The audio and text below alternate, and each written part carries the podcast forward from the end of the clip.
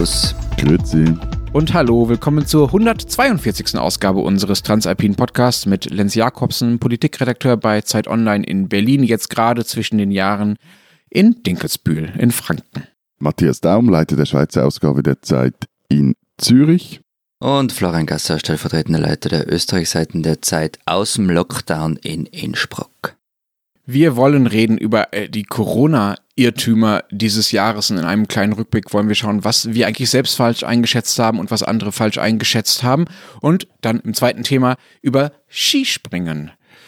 Da beginnt die Vierschanzentournee in diesen Tagen und äh, wir klären, an was wir uns eigentlich noch erinnern und ob wir das eigentlich noch schauen und wie wichtig der Sport in unseren Ländern ist. Wenn Sie uns dazu oder zu anderen Themen was schreiben wollen, bitte an alpen.zeit.de. Übrigens, äh, Florian, dass du jetzt so angeberisch von deinem Lockdown in Innsbruck gesprochen hast, ich bin ja auch im Lockdown. Ich darf ja auch nur zum Spazieren und zu allen anderen äh, guten Gründen raus. Also kaum bewegt man sich nach Süden, kommt man in Regelungsnähe zu Tirol. Aber du kannst Lockdown nicht so cool aussprechen wie ich. Das stimmt. Äh, Habe ich da ein, ein Schweizer CH gehört in deiner Aussprache gerade, Florian? Das ist ein Tiroler CH, Okay, Entschuldigung. okay, okay. Können wir einfach diese Unterschiede, diese feinen Unterschiede doch etwas äh, aufrechthalten und betonen. Das wäre mir, Ja, schon habe ich mir wieder mit allem Ja. verscherzt. Fängt ja gut wär an. mir wichtig. Wäre mir wichtig. Lass uns mal zum ersten Thema kommen. Schon im Frühjahr äh, dieses Jahres, als es losging mit dieser nervigen Pandemie, hat der äh, deutsche Gesundheitsminister Jens Spahn einen äh, für seine Verhältnisse und überhaupt für Politikerverhältnisse sehr ungewöhnlichen Satz gesagt. Und zwar sagte er, wir werden in ein paar Monaten einander wahrscheinlich viel verzeihen müssen. Wir wollen das heute mal in die Tat umsetzen äh, und uns gegenseitig total verzeihen zum Ende dieses Jahres und über die größten äh, Corona-Irrtümer äh, reden, über unsere eigenen und über die der anderen. Wer will denn den Anfang bei sich selbst machen? Okay, aber nur kurz, also ist es jetzt so eine Art öffentliche Selbstgeißelung? Weil, also damit so als Kulturprotestant habe ich da jetzt so mäßige Erfahrung, da müsstet ihr Katholen vor. Du willst einfach nur behaupten, dass du fehlerfrei bist. Ich verstehe schon. Ich finde es auch super, dass Matthias die Sendung damit beginnt, zu sagen, na, ich hab nichts falsch gemacht, alles gut. Fällt mir. Nein, nein, ich kenne das System der, der Absolution und der öffentlichen, äh, wie sagt man dem? Sag einfach Selbstkritik. Fähigkeit zur Selbstkritik, Matthias. Das wäre das Wort. Gut, also beginnt mal, ich, ich überlege mir mal was. Ja, dann fange ich gleich mit dir an, Matthias, weil ich habe nämlich so einen alten WhatsApp-Verlauf rausgesucht. Und zwar war das am 8. März. Das war, ich bin einen Tag später, an das erinnerst du dich vielleicht, äh, für Recherche in Steiermark gefahren. Das war für so eine Alpenausgabe, da haben wir über Zersiedelung geschrieben. Und also ich bin zuerst von Wien in Steiermark und dann nach Tirol und wir haben da so rumgescherzt, dass ich vielleicht von Wien aus das Podcast-Equipment mitnehmen sollte, falls Tirol abgeriegelt werden sollte, weil Ischgl und so. Hahaha, ho, ho, ho.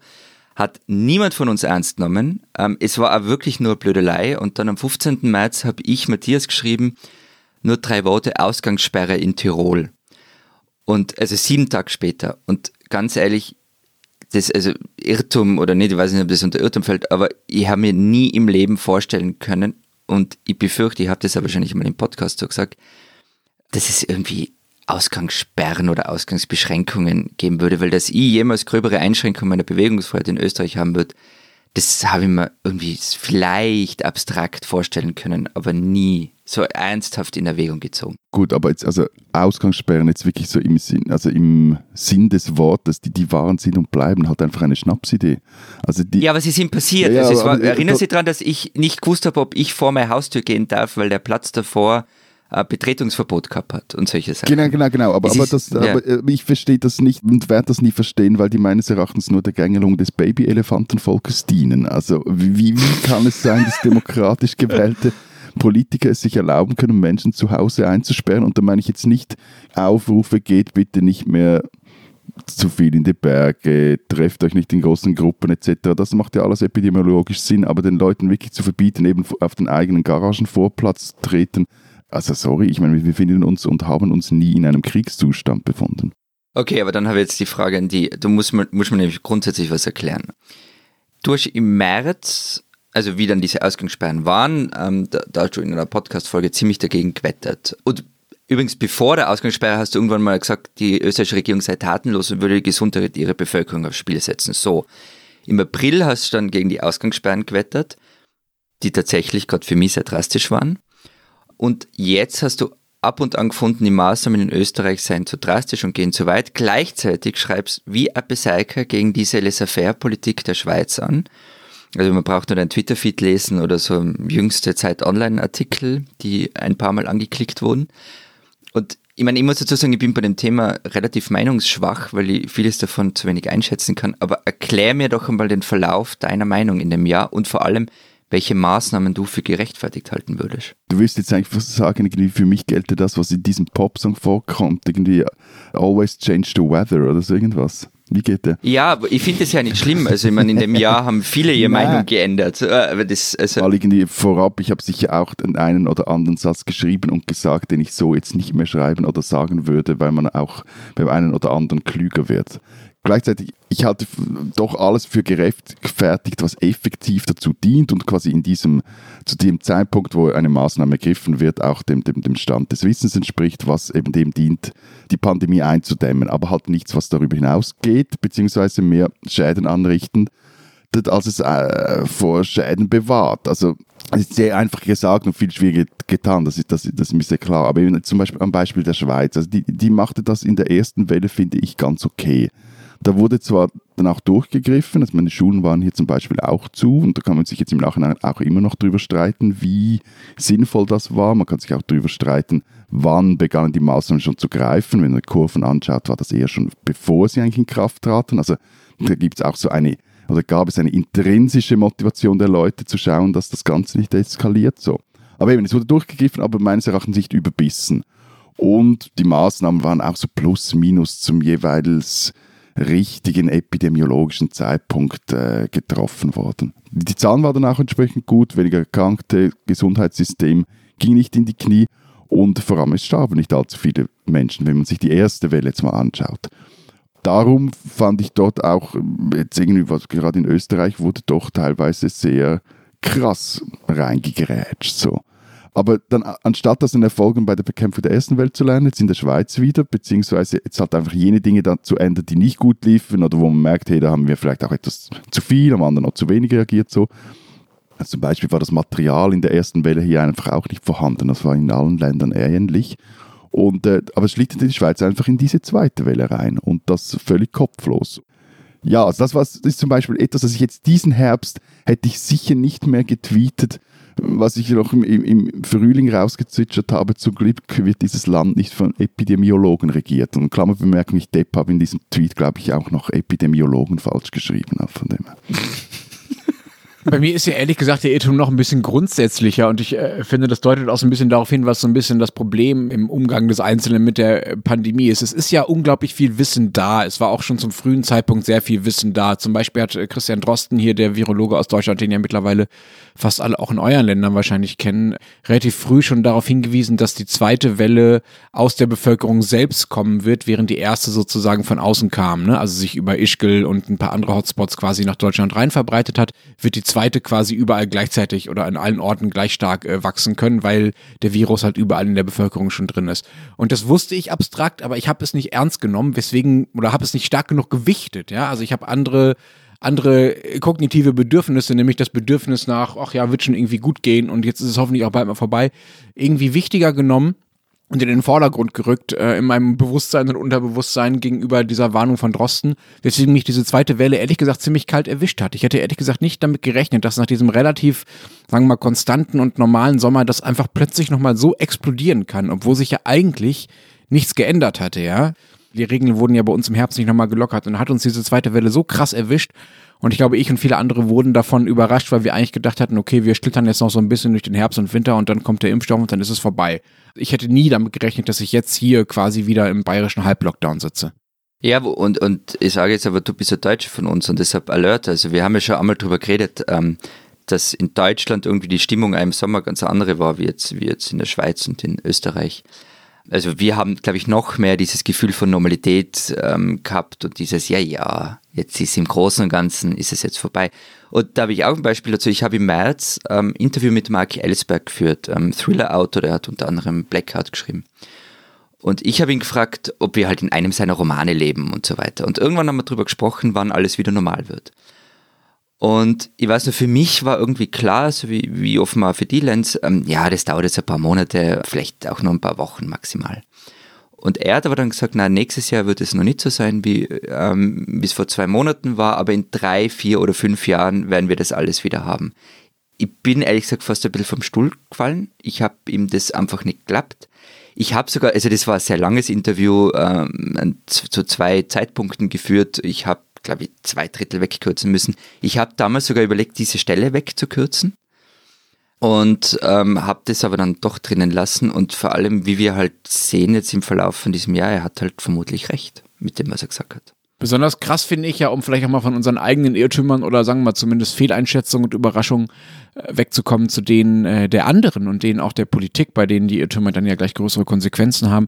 Besonders krass finde ich äh, diesen Maskenirrtum. Ne? Es war ja im März wirklich noch wochenlang die Rede davon und zwar nicht von irgendwem, sondern vom Robert-Koch-Institut in Deutschland und auch von der Weltgesundheitsorganisation und in Folge dann auch von vielen nationalen Regierungen, vor allen Dingen in Europa und den USA. Also der Gesundheitsminister in Deutschland war auch auf der Linie und eure Länder ja lange auch, dass diese Alltagsmasken, also diese Stofffetzen, die wir jetzt seit Monaten alle vom Gesicht haben, dass die angeblich gar nichts bringen. Ich glaube, der Lothar Wieler, der Chef des RKI, des Robert-Koch-Instituts, hat damals gesagt, es gäbe keinerlei Evidenz dafür, dass die die Pandemie effektiv einschränken, obwohl es aus Ostasien vor allen Dingen ja schon massive Hinweise darauf gab, dass sie sehr, sehr, sehr, sehr viel bringen. Und mittlerweile sind sie ja das zentrale Hilfsmittel gegen die Pandemie. Ne? Es geht ja noch weiter. Also es geht ja irgendwie, ich habe gestern gerade noch ein, ein, Interview mit dem Medizinhistoriker, dem Schweizer Florian Kondrau gehört. Und äh, anscheinend gibt es auch schon äh, Berichte aus der Zeit der spanischen Grippe, dass äh, Masken etwas bringen. Also das ist jetzt, das ist jetzt doch 100 Jahre her ich habe das mit den Masken einfach äh, bis heute irgendwie nicht verstanden. Und ich, ich war einer von denen, die im Frühjahr rumgelaufen sind. Ich habe das garantiert im Podcast mal gesagt, ähm, dass die Masken noch nichts bringen. Und habe da eben mir aufs Robert-Koch-Institut und die WHO berufen. Und selbst der Chef der AGES, also der österreichischen Gesundheitsagentur, der hat im Februar mal gesagt, das Geld äh, für eine Mund-Nasenschutzmaske sei besser in einen Kaffee investiert. also das, äh, ja. Also für die Schweiz kann ich mir das nur so erklären, dass das Zeugs einfach nicht vorrätig war. Das war bei uns ja auch nicht. Und in, da, diese, kannst du dich nicht erinnern an diese, an diese Geschichten, es gibt keine Maskenhilfe, es gibt keine Masken und über irgendwelche Schleichwege wurden sie dann aus China importiert. Doch, doch, es gab ja mal den, großen Streit dann irgendwie mit zwischen Deutschland und der Schweiz, als ja. die Deutschen äh, bestellte Masken und anderes Schutzmaterial zurückbehalten haben etc. Da mussten wir fast unsere, wir haben ja keine Kavallerie, aber unsere... Aber Fahrradeinheit, oder? Fahrradeinheit, genau. also wir haben ja bei Zeit Online deshalb irgendwann einen Guide zum Masken selber nähen veröffentlicht, um das Problem zu lösen. Meine ersten Masken waren tatsächlich von einer Bekannten selber genäht. Ja gut, die nützen dann aber wirklich nicht so viel. Aber wurscht, also in der Schweiz, glaube ich, war es wirklich so, das Zeugs war nicht vorhanden und dann verstehe ich durchaus auch Politiker, die dann Betonung auf Politiker, die zurückhaltend sind und, und sagen, hey Freunde, wir wissen es noch nicht genau, einfach um etwas auf Zeit zu spielen.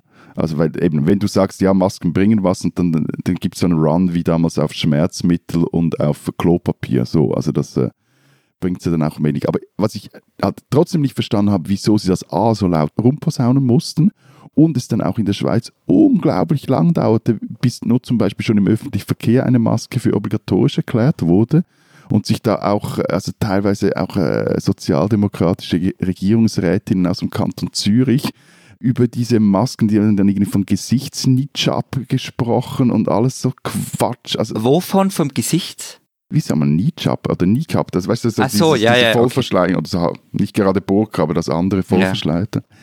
Eben, also ich, mein, ich habe das dann mal mit Maske probiert im, im Tram und Bus im, im Frühsommer, als noch keine Pflicht war. Da wurde man richtig schräg angeschaut, wenn man eine getragen hat.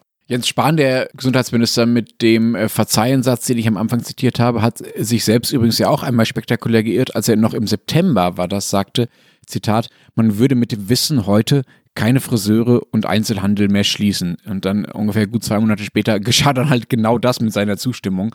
Also alle Friseure in Deutschland sind seit ein paar Wochen dicht und alle Einzelhandel bis auf der Lebensmitteleinzelhandel und sonstige Grundversorgung sind eben auch dicht. Selbst die Baumärkte haben übrigens diesmal geschlossen. Ich habe letztens versucht, eine Glühbirne zu kaufen, war mir leider nicht möglich.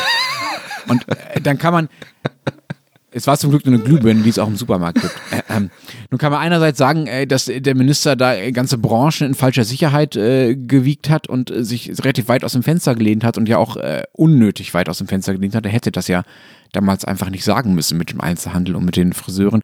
Aber ehrlich gesagt finde ich äh, solche nachträglichen Vorwürfe dann auch oft etwas wohlfeil, denn Spahn hat ja auch immer dazu gesagt, dass es keine absoluten Wahrheiten in der Pandemie gibt, dass man immer je nach Infektionslage entscheiden soll. Und ehrlich gesagt, wenn er im September gesagt hätte auf diese Frage äh, nach dem zweiten Lockdown, dass vielleicht bald die Friseure auch wieder schließen müssen, dann hätte man ihm übrigens auch ich wahrscheinlich das äh, damals als Alarmismus und Drohung ausgelegt, denn es gehört ja, finde ich, für Politiker auch dazu, eben nicht immer das äh, schlimmste Szenario an die Wand zu malen, um so eine Art Politik durch Bedrohung äh, herzustellen gegenüber den Bürgern. Also ich finde es wichtig, dass wir über Irrtümer reden, aber ich finde es auch wichtig, genau zu bleiben, was tatsächlich Irrtümer sind und was, sagen wir mal, äh, Fehlleistungen sind, die eher den Umständen geschuldet sind. Eben, aber es gibt ja noch einen Unterschied zwischen, zu sagen, dass die, die, die, die Coiffeure nie mehr zumachen, ist vielleicht auch nicht allzu geschickt, aber, ähm, oder andersherum gesagt, es, es gibt einen Unterschied zwischen Alarmismus und einfach, und dem Ignorieren, dem totalen Ignorieren dessen, was alle, die sich intensiv damit beschäftigen, einem sagen, was da noch auf uns zukommen könnte. Also ich meine, bei uns wurden auf den 1. Oktober hin Großanlässe wieder zugelassen. Und da, wurde so eine ganze Schutzkonzeptindustrie aus dem Boden gestampft und äh, aus einer, wie ich finde, typisch schweizerischen Ingenieurhybris hinaus, dass es für alles eine technische Lösung gibt. Man muss dann halt einfach das Geld dafür haben. Und da muss ich auch sagen, da habe ich mich bis zu einem gewissen Grad auch, auch davon etwas blenden lassen. Also das wurde dann rauf und runter diskutiert, auch von also eigentlich auch von vernünftigen Leuten, die auch etwas von der Sache verstehen, wie man jetzt das machen soll, etc. pp. Und ich meine, die armen Schweine der Sportclubs, der Restaurants, der Clubs, der Musikclubs und so, ich meine, die haben sich da dann wirklich, den, man kann es nicht anders sagen, den Allerwertesten aufgerissen, nur um dann ein paar Monate oder Wochen später trotzdem wieder vor leeren Rängen spielen zu müssen oder sie mussten dann gleich ganz schließen. Also ein, ein Beispiel aus, aus, aus den Skigebieten, die ja in, in Deutschland auch immer so als, ähm, auf die gern auch gezeigt wird. Ich meine, die, im Sommer hat man denen gesagt, Freunde, ihr dürft nur noch Restaurants haben mit Bedienung. Dann haben die alles umgebaut. Und im Herbst hieß dann irgendwann mal, nein, jetzt ähm, dürft ihr nur noch Takeaway machen. Also die mussten dann auch Selbstbedienungsrestaurants, bediente Restaurants machen und ein paar Monate später wieder irgendwelche Takeaways äh, installieren. Also dass man sich da auch als direkt betroffen. Aber sind jetzt Takeaways bei euch erlaubt? Äh, auf, in Skigebieten auf Berg? Takeaway ist erlaubt, aber es gibt keine Sitzgelegenheiten und äh, du darfst nicht drinnen sein und äh, kein Alkohol wird ausgeschenkt. Mm, okay. Zumindest im Kanton Graubünden. Ja habe ich euch dafür erzählt, wie ich äh, vergangene Woche äh, drei Stunden am Düsseldorfer Hauptbahnhof verbracht habe und was essen musste, mich aber nirgendwo hinsetzen konnte, weil bei uns eben auch die Sitzgelegenheiten verboten sind und ich aber total Hunger hatte und dann musste ich mir was holen und konnte aber auch nicht rausgehen, weil es draußen in Strömen geregnet hat, weshalb ich dann am Ende anderthalb Stunden in so einer Fotobox im Hauptbahnhof in Düsseldorf verbracht habe. Es war äh, und du hast sehr, uns kein Foto davon geschickt. Das werfe ich dir jetzt vor. Äh, da hätte es von außen fotografieren müssen wie so mein Gepäck nach unten rausschaut und irgendwie so ab und zu mal eine Pommes runterfällt. Na, aber ich finde, was Matthias erzählt hat, also ja, also gerade im Tourismus äh, bei uns, ich weiß schon, Tourismusdirektor Gasser und so weiter, ähm, aber also halb Europa echauffiert sich ja gerade über die Bilder aus den österreichischen Skigebieten und äh, zu Recht. Andererseits wurde denen halt einmal gesagt, ihr müsst euch vorbereiten, ihr müsst Konzepte entwickeln, dafür auch Geld ausgeben und dann wird es was mit der Saison. Das haben die alle gemacht, so wie eure Clubbetreiber die haben sich wirklich den Hintern aufgerissen. Und dann hat es um die Zeit geheißen, nee, das wird doch nichts. Und jetzt gibt es halt diese komische Lösung, die eh keiner kapiert. Und die Skigebietsbetreiber werden halt echt ein bisschen allein gelassen damit. Und dann zeigt man irgendwie mit dem Finger auf sie. Und das andere, was du gesagt hast, Lenz, mit den Politikern, ich finde es überhaupt kein Problem, wenn Politikerinnen und Politiker in dem Jahr Fehler gemacht haben oder Fehleinschätzungen gemacht haben das gehört irgendwie dazu zu so einer Situation. Das kann ja niemand von ihnen verlangen. Was mich allerdings ärgert, und das ist jetzt für, gilt für die österreichische Politik vor allem, wenn immer so getan wird, als habe man keine Fehler gemacht. Also wenn, es haben immer alle anderen haben Fehler gemacht, aber man selber, also, wisst ihr, Sebastian Kurz macht keine Fehler. Ja, das finde ich auch extrem ärgerlich und das äh, führt mich gleich zu meiner nächsten Frage, weil wenn wir in diesem Jahr bereiter sind, äh, Politikern Fehler zu verzeihen, weil wir ja wissen, dass die Umstände äh, besondere sind, kann das natürlich auch eine Ausrede für Politiker sein, zu sagen, ach ja, puh, konnte ich auch nicht besser wissen, war kein Fehler, ist halt einfach so passiert, sorry, ist halt Pandemie. Haben Fehler, die in euren Ländern gemacht wurden, irgendwann mal zu irgendwelchen Konsequenzen geführt? Gab es Rücktritte, weil jemand Mist gebaut hat in der Pandemie?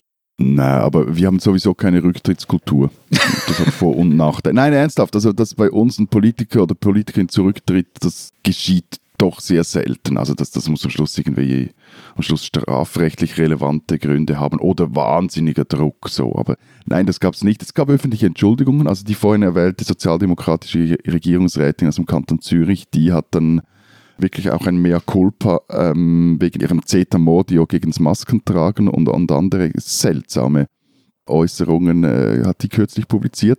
Aber sonst, zum Beispiel jetzt über die Festtage erleben wir gerade so die große Alain Berse Show auf allen Kanälen des äh, öffentlich-rechtlichen Radios und Fernsehens. Also, wenn seinem Berater kann man wirklich nur gratulieren, wie der das macht und wie der ihn da überall platziert. Aber journalistisch waren das zum Beispiel jetzt alles andere Glanzleistungen. Die, die Kollegen lassen sich da immer noch von der Eloquenz des Gesundheitsministers, der wirklich, der hat sau viel zu tun, das ist alles klar. Der hat ja so ein, ein Monsterministerium, der ist ja noch Innenminister, Kulturminister etc. und so. Aber die lassen sich wirklich halt da eins ums andere Mal blenden und da kommt so viel bla bla raus und der, der wird auch nie genagelt und am Schluss ist er halt auch für gewisse Fehler, und das sind auch äh, das sind massive Fehler, wir haben da schon x-mal darüber gesprochen, also die, die, Koordination zwischen Kantonen und Bund und der, der Bund, der das einfach den Kantonen überließ, obwohl wissen, dass die das eigentlich gar nicht können, etc. Also der ist mitverantwortlich für das. Und äh, die einzige wirklich lobenswerte Ausnahme ist eine Kollegin des welschen äh, Fernsehens, Jennifer Govo, die nahm Berse vor ein paar Wochen mal richtig in den Schwitzkasten. Das ist ein tolles Interview geworden die wurde dann aber prompt übel angepöbelt und beschimpft. Von ihm? Die, die, oder von wem? Nein, nein, nein, nein, nicht von ihm. Er hat sich dann sogar noch im Nachhinein nochmal vor sich, also hat sie Verteidigung gefunden, nee, das sei ein ganz normales Interview gewesen mhm. und völlig okay. Nein, nein, aber irgendwie so Mails und Posts und okay. Tweets etc. Und, und halt ist eine Frau halt klar unter der Gürtellinie viel als das. Wenn wir schon bei Frauen sind, also es ist nämlich, bei uns gibt es auch Rücktrittskultur, zumindest keine echte. Aber haben, ich kann mich nicht mehr erinnern, haben wir schon mal über Ulrike Lunacek gesprochen, die grüne Kunst- und Kulturstaatssekretärin, die von einem Kabarettisten, soll man sagen, mehr oder weniger weggeschimpft worden ist. Also von, diesem Lukas irgendwas, Reset, Reset. wie heißt das?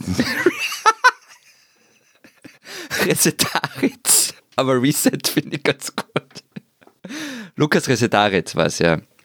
Der hat sie beschimpft im, im Fernsehen.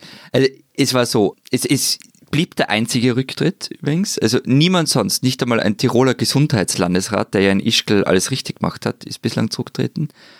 Und das ist halt ganz ehrlich, finde ich ziemlich peinlich, dass am Ende äh, eine Politikerin der Grünen, die die Kunst- und Kulturagenten hatte, die die Krise zu Beginn wirklich schlecht gehandelt hat, eh, aber das war halt fast überall so, dass die gehen musste und sonst einfach niemand. Und es, wie gesagt, es wurde auch sonst sehr viel, sehr schlecht gemacht. Hm, das, das, das stimmt schon, ähm, dass viel schlecht gemacht wurde und es ist im Nachhinein natürlich auch eine Ausrede von Politikern zu sagen, es wurde viel schlecht gemacht, aber wir wussten es halt nicht besser damals. Aber auf der anderen Seite nervt mich. Aber wenn sie das sagen würden, aber das, es sagt ja nicht, nicht einmal das wird ja so gesagt, also zumindest bei uns nicht. Na, bei uns schon. Also bei uns gibt es schon diese, diese Hinweise auf, es gibt keine absoluten Wahrheiten und wir werden uns viel verzeihen müssen und so. Das ist ja genau sowas. Ne? Also das verstehe ich durchaus so. Andererseits dürfen sie sich dadurch natürlich nicht gegen Kritik immunisieren. Was mich aber schon stört, ist so diese, sagen wir mal, diese Welle, die dann so mit ein, zwei Wochen Verzögerung mal kommt, ist dieses nachträglichen Bescheidwissertums, ja. Mm. Das ist ja ein großes Hobby von allen Politikbeobachtern, äh, von Journalisten insbesondere. Also Leute, die in der Situation, in der äh, entschieden werden muss, dann oft nicht so besonders laut sind. Und damit meine ich jetzt nicht die Experten. Ich meine nicht die Wissenschaftler, ich meine nicht die Virologen, ich meine auch nicht die Soziologen, auch nicht die, äh, die Bildungsexperten. Die haben ja oft klare Meinungen dazu, was getan werden sollte. Aber diejenigen, die dann so ein bisschen zittern vor den Pressekonferenzen sitzen, um zu schauen, was dann, was jetzt bloß beschlossen wird als nächste Entscheidung für die Corona-Regeln. Und dann ein, zwei Wochen später, wenn man sieht, wie die Zahlen sich entwickelt haben, ob es gewirkt haben oder nicht, dann kommen sie alle aus ihren Löchern und sagen so, oh, das war jetzt aber zu wenig oder oh, das war jetzt aber zu viel. Und das ist etwas, was ich wirklich, wirklich auch in unserer Branche, in dieser, in dieser Corona-Pandemie wirklich besonders unerträglich fand und wovon ich hoffe, dass es dann mit der Pandemie äh, auch vielleicht wieder ein bisschen weiter eingedämmt wird. Du, aber Weihnachten ist vorbei. Also für die Wünsche ist jetzt keine Zeit mehr. Aber Neujahrsvorsätze kannst du Neujahrsvorsatz, genau. stimmt. Oh, ja, genau, stimmt, stimmt, stimmt, stimmt. Auch da würde ich mich übrigens mit einbeziehen. Mir ist das sicherlich auch ein, zwei Mal passiert, dass ich im Nachhinein Dinge besser wusste, die äh, ich äh, in der Situation selber nicht gewusst hätte. Es geht uns allen so. Diesen Schweizer sollten Sie kennen.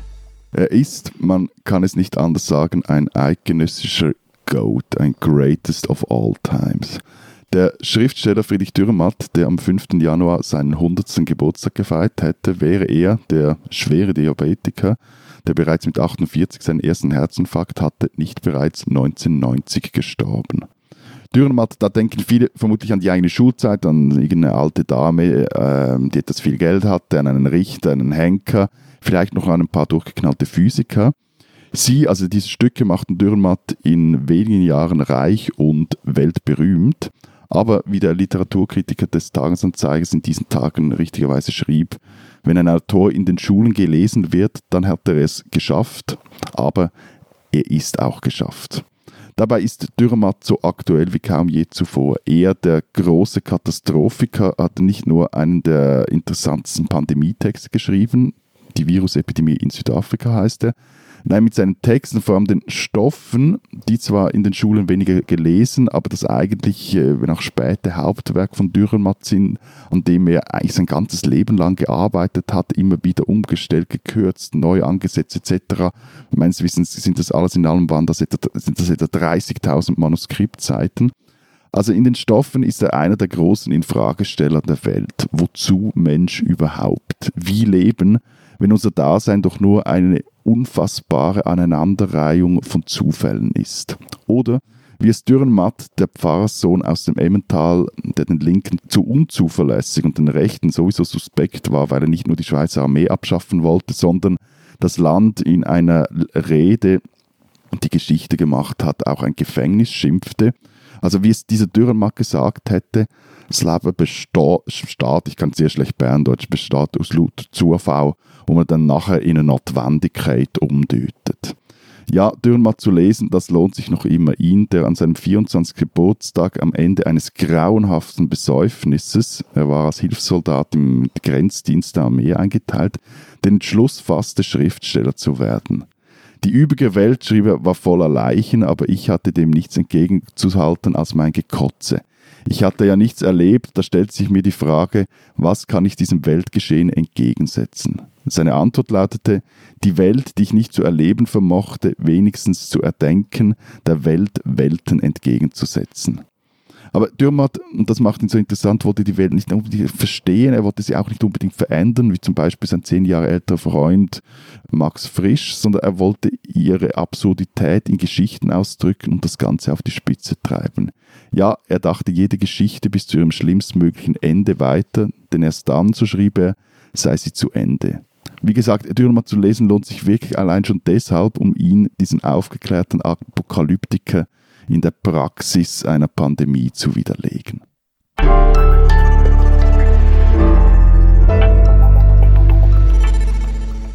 Unser zweites Thema, Skispringen. Ohne zu googeln, äh, wisst ihr, wer Favorit bei der Vierschanzentournee ist, die jetzt in diesen Tagen startet und wie viele der Starter aus euren Ländern äh, kommen und könnt ihr die dann aufzählen, die österreichischen und Schweizer Starter?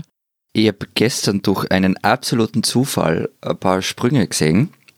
Und deshalb habe ich mitgekriegt, dass Stefan Kraft noch immer aktiv ist. Ist der so ein Fernseher äh, dir ins Gesicht gedrängt worden oder ja, wie kannst du dich an Zufall? Ziemlich, ziemlich genau so. Ziemlich genau so.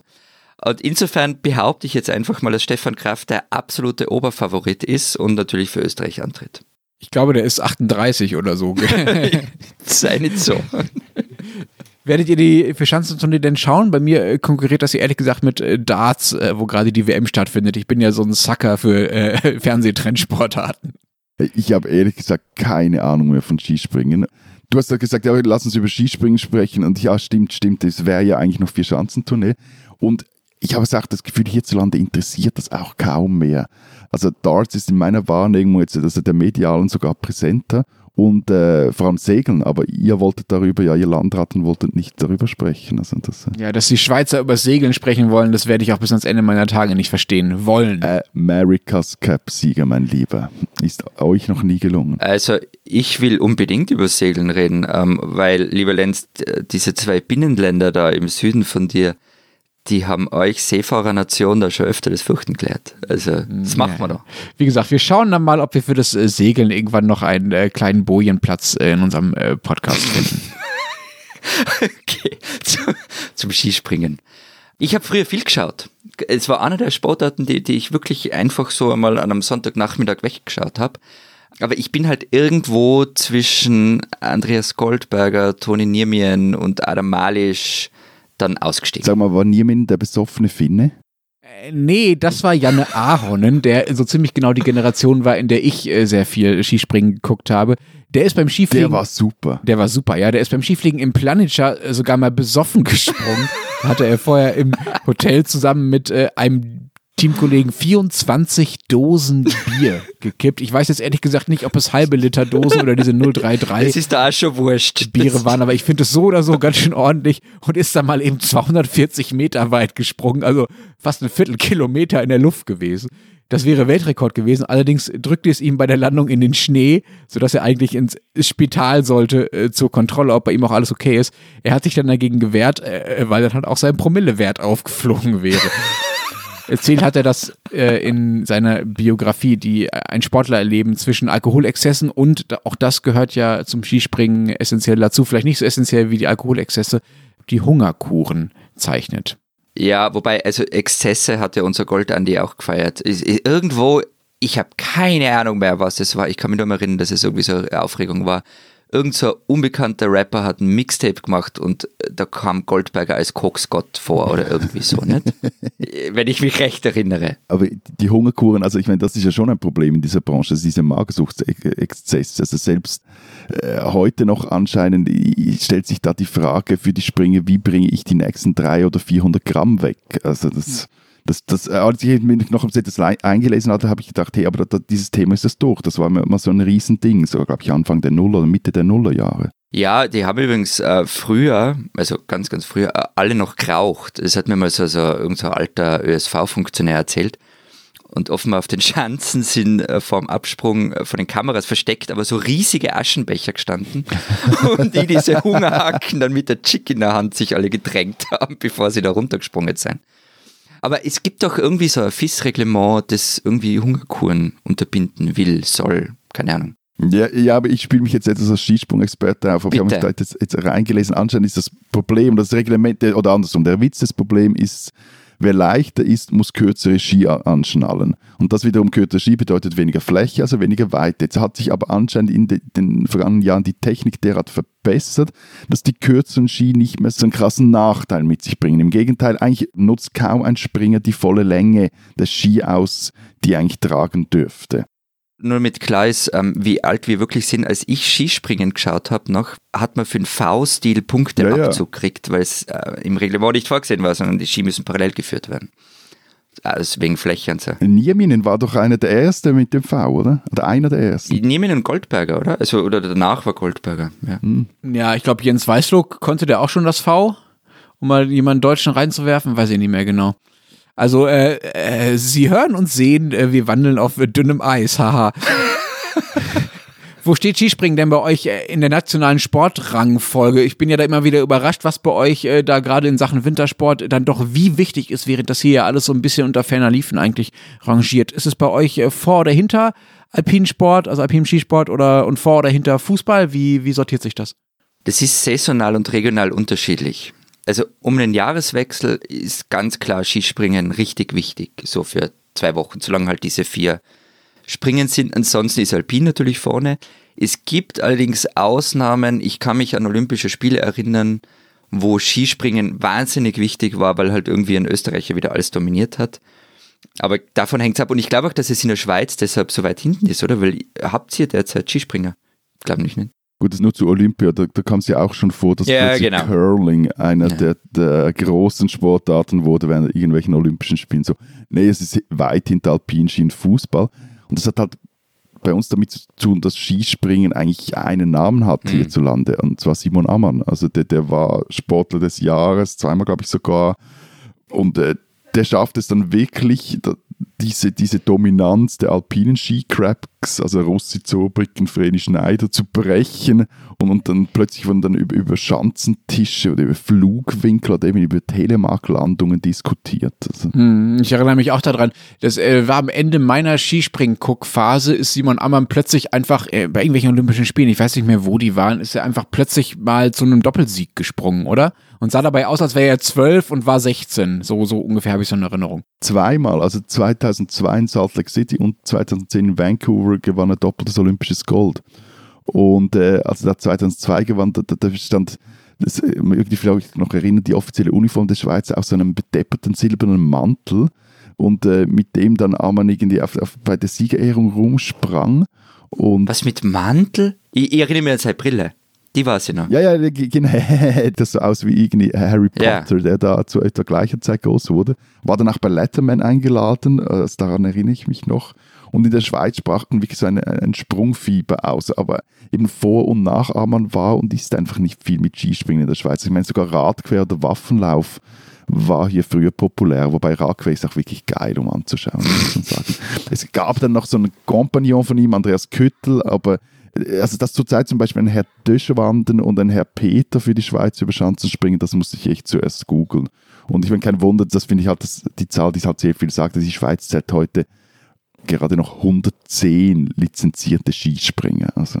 Ich glaube, diesen Effekt, äh, dass Skispringen nur dann so richtig populär ist, wenn jemand aus dem eigenen Land äh, besonders erfolgreich ist, das ist ja jetzt bei Sportarten nicht so ungewöhnlich, aber ich habe auch den Eindruck, dass dieser Effekt beim Skispringen besonders groß ist. Äh, das ist zumindest auch in Deutschland so, als Sven Hannawald 2001, 2002 die Tournee äh, gewann, indem er alle vier Springen gewann, was bis dahin noch niemand überhaupt geschafft hatte. Da ist das wirklich explodiert hier geradezu, ja. Und als der Erfolg dann ein paar Jahre lang ausblieb oder abebbte und die Deutschen dann, also die Deutschen waren jetzt nie äh, total schlecht, aber sie hatten halt Jahre, in denen sie mal Dritter, Fünfter, Achter, Zehnter, Zwölfter waren, so die besten Deutschen. In den Jahren äh, ebbte halt die Aufmerksamkeit massiv ab und schaute dann wirklich niemand mehr so wirklich hin. Ich meine, das hat vermutlich auch mit der Vermarktbarkeit der Athleten zu tun. Meine, also Hannawald hatte halt auch dieses Bravo-Starschnitt-Potenzial und, und Amann jetzt in der Schweiz war immer der etwas kurlige, herzige Bub. Und der wird übrigens bald nächstes Jahr 30, ist dreifach Familienvater, Unternehmer, hat an der ETH studiert etc. Also, aber all das haben Was, der wird 30 nächstes Jahr, das kann nicht sein. 40, habe ich 30 gesagt? Ja, 40, okay. Entschuldigung. 40. Dann wäre er mit elf Olympiasieger geworden. Er macht nicht Geräteturnen. Also, aber das haben irgendwie viele hier noch nicht so mitgeschnitten. Und was ich halt finde, also, und da finde ich dann den Sport auch wieder interessant, diese Typen sind totale Freaks und die sind völlig angefixt von ihrem Sport. Also Arman zum Beispiel, der springt ja seit Jahren jetzt der Konkurrenz hinterher. Meine, jeder Fußballer von in diesem Alter hätte gesagt, hey, wisst ihr was, ich lasse es. Und der hatte, und Arman hat sogar eben, der hat an der ETH studiert, der hat irgendwie, glaube ich, äh, mindestens, äh, hat irgendeine Sportvermarktungsagentur, er hat noch irgendeine, mit seinem Bruder zusammen ein Zimmerei- oder Dachdeckergeschäft gekauft, er hat sich irgendwann, ist im Verwaltungsrat einer Luftseilbahnfirma im Dogma, bla bla so. Aber der, der macht einfach weiter. Also meine Kollegin Sarah Jecki hat ihn vor vier Jahren mal porträtiert und schon damals dachten alle, ja, das ist jetzt die letzte Saison, war glaube ich die 20. Jetzt hört er auf. Aber nein, der, der ist einfach immer noch da und hört nie auf. Und jetzt wird irgendwie wieder über seinen speziellen Carbon-Schuh überall diskutiert und sie fragte ihn dann das damals, hey, wie- wieso hören Sie nicht auf? Wieso machen Sie das? Und, und ich glaube, der Grund ist, dass, dass dieses Zitat, das er dann gesagt hat, das sagt sehr viel, in der Luft bin ich ganz ich. Das ist sicher ein Grund, warum er noch dabei sei. Ja, Moment, ganz sorry, da muss ich ganz kurz reingrätschen, nur einmal um dieser Romantisierung äh, was entgegenzusetzen. Sven Hannawald, den du gerade ja auch beschrieben hast, von dem wir schon gesprochen haben, der hat halt zwei, drei Jahre nach seinem Erfolg damals bei der Vierschanzenturnier aufgehört wegen Burnout, ja. Also der Sport kann schon auch ganz schön hart sein. Diese Hungerkuren sind nichts, was man irgendwie durch, ach, ich fliege so schön in der Luft einfach mal so wegsteckt. Ja, und was auch ist, also die Zeit der Freaks ähm, ist, ist einfach vorbei. Also es gibt äh, keinen Ahornen mehr und es gibt vor allem keine, keine Typen wie Eddie the Eagle zum Beispiel. Der herrlich. Also ich meine, sowas kann man sich doch nie mehr vorstellen, dass sowas heute passiert. Also das sind halt wie überall im Spitzensport so glatt gebügelte Hochleistungsmänner. Und die sind halt Männer, weil äh, Frauenskispringen nach wie vor nicht sehr breitenwirksam ist, weil es nie olympisch geworden ist bislang. Und ich war zum Beispiel mal im Skigymnasium Stams, also das österreichische Pendant ähm, der chinesischen Ping-Pong-Schule. Tischtennis, das heißt Tischtennis, Ping-Pong, das ist echt Blasphemie. und, und habe halt dort mit Skispringen geredet. Und also, ich meine, das war mir schon klar, vor allem auch bei den Alpinen, wie die trainieren, aber bei den Skispringen, bei deren Tagesablauf, da bleibt einfach keine Zeit mehr, um ein Freak zu sein. Und über die Begeisterung, ähm, die ist halt bei uns im Süden, also im Süden von Irland, schon, auch deshalb äh, so groß, weil die Bewerbe so nah sind. Also vor allem in Westösterreich oder in Bayern. Also diese riesigen Schanzen, die dominieren Orte und Städte, sie sind Wahrzeichen. Man fährt da ja auch unterm Jahr rauf, um, um runterzuschauen. Also auf der Innsbrucker Schanze ist oben sogar Kaffeehaus. Da kann man hinfahren, also wenn ihr mal nach Innsbruck kommt, dann können wir da rauffahren, einen Kaffee trinken, Kuchen essen und von der Schanze runterschauen. Und übrigens ein Fun Fact, wenn man auf dieser Bergisel-Schanze steht, schaut man direkt auf den Friedhof, bevor man da sich runterstürzt. Ich glaube ja auch, dass diese, diese starken Wellen, die wir jetzt beschrieben haben, also zumindest in unseren Ländern, Matthias, äh, was die Aufmerksamkeit für Skispringen angeht, dass die auch damit äh, zu tun haben, dass Skispringen halt kein Breitensport ist. Du hast ja schon gesagt, wie wenig Skispringer es in der Schweiz nur noch gibt. Ich habe auch nie auf eine Skischanze gesprungen, äh, gesprungen oder gestanden. Das ist ja viel zu gefährlich auch. Da kann man, ja, kann man ja nicht einfach mal machen, so, ja. Anders als äh, Abfahrtski mhm. oder auch Fußball haben halt 99,9 Prozent der Zuschauer das selbst äh, noch nie gemacht, weswegen sie die Sprünge, also den Sport selbst quasi, gar nicht so wirklich beurteilen können und dann eigentlich nur noch so dieses Mitfiebern mit den eigentlichen Helden als Grund bleibt, um überhaupt zuzuschauen. Ja, wobei das Mitfiebern, finde ich, jetzt werden mich ganz viele hassen wahrscheinlich, aber das hat halt auch Grenzen. Also die, die, der Unterhaltungswert ist, also sagen wir so, daheim vorm Fernseher ist es so ein Sport, den man nebenbei laufen lassen kann. Das ist, da kann man dann alle Viertelstunde mal hinschauen. So verkatert am Neujahrsmorgen, ja. Ja, genau, zum Beispiel. Und live bei den Schanzen selber ist es cool, wenn man das erste Mal da ist für die ersten ein, zwei Stunden.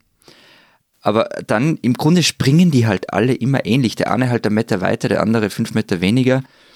Und das wird dann schon langweilig beim 20. Springer. Und deshalb ist ja meine These, die sich auf einige persönliche äh, Feldversuche stützt, dass Glühwein deshalb das beliebteste Getränk am Fuß der, der Skisprungschanzen ist. Weil du fangst halt irgendwie am Vormittag an, bist um die Mittagszeit ein bisschen angeduselt und dann brüllt es sich halt leichter. Also dieses Zieh, mit dem man da irgendwie fahnenschwenkend herumsteht. Und dann macht es ja wieder ein bisschen Spaß aber es ist, ja. Also Skispringen ist eigentlich Baseball mit Glühwein. Ja, Vergleich ist gar nicht so schlecht. Total langweilig, es dauert viel zu lang und ohne Alkohol eigentlich nicht zu ertragen. Ja, der Unterschied aber zu Baseball ist, es ist arschkalt. Die spinnen, die Österreicher.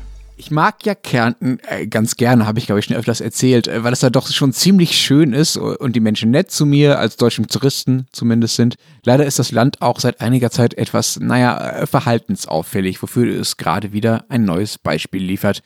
Mehrere Kärntner haben gerade Post von der örtlichen Bezirkshauptmannschaft bekommen. Eine Strafverfügung wegen Verstoßes gegen das Corona-Kontaktverbot, das da natürlich auch gilt. Darauf stehen 300 Euro oder sechs Tage Haft.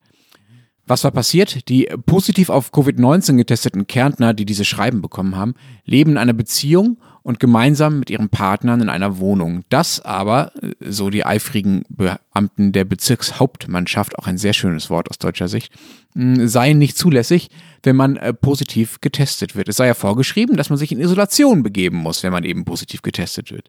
Das ist etwas schwierig, äh, wenn man zu zweit in einer Wohnung lebt, aber gut, äh, was soll's. Das interessiert halt äh, die Bezirkshauptmannschaft nicht so sehr.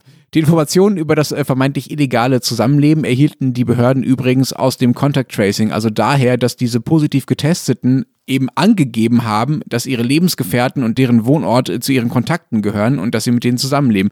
Daraufhin erzählte etwa ein Orthopädietechniker im ORF, der zu denen gehörte, die dieses Schreiben bekommen haben, sei er angerufen und gefragt worden, wann sie, also die Freundin, den letzten Kontakt mit mir gehabt hat. Sie hat gesagt, dadurch, dass wir zusammenleben, heute in der Früh. Daraufhin wurde schwuppdiwupp die Strafe abgeschickt. Lieber Kärntner Verwaltungsapparat, interessante Prioritäten, die ihr da habt, ihr spinnt doch ein wenig.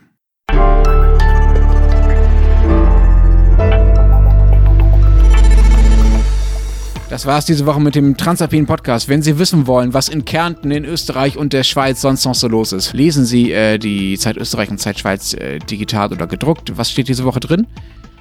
Was schafft ihr so zwischen den Jahren zu schreiben? Wir haben zum einen einen Text über Friedrich Dürrenmatt, wie könnte es anders sein? Und wir haben einen gar kein lustiges Thema, einen Text von äh, meiner Kollegin Barbara Achermann, die recherchiert hat, wie stark die Notfälle in den Kinder- und Jugendpsychiatrien in der Schweiz zugenommen haben im Zuge der Corona-Krise. Und das ist wirklich erschreckend, was da zurzeit abgeht. Bei uns ähm, schaut die Wiener Kabarettistin Aida Loos auf dieses Jahr 2020 zurück und verabschiedet es mit einem recht unfreundlichen Auf Nimmerwiedersehen. Sie formuliert es ein bisschen anders. Ich habe mit dem wichtigsten oder bekanntesten österreichischen Politikerklärer gesprochen, nämlich mit Peter Filzmeier, und habe ihn gefragt, ob er in diesem Jahr irgendwann mal sprachlos war. Und auf der Alpenporträtseite in der Schweiz und in Österreich erzählt der große Pianist Alfred Brendel, warum er sich mittlerweile nicht mehr ans Klavier setzt. Und wenn Sie wissen wollen, was in Deutschland so los ist, lesen Sie den Rest der gedruckten Zeit oder natürlich Zeit Online. Wir hören uns tatsächlich nächste Woche wieder. Bis dahin sagen wir, vielen Dank. Adieu. Und guten Rutsch. Jupp. Und tschüss.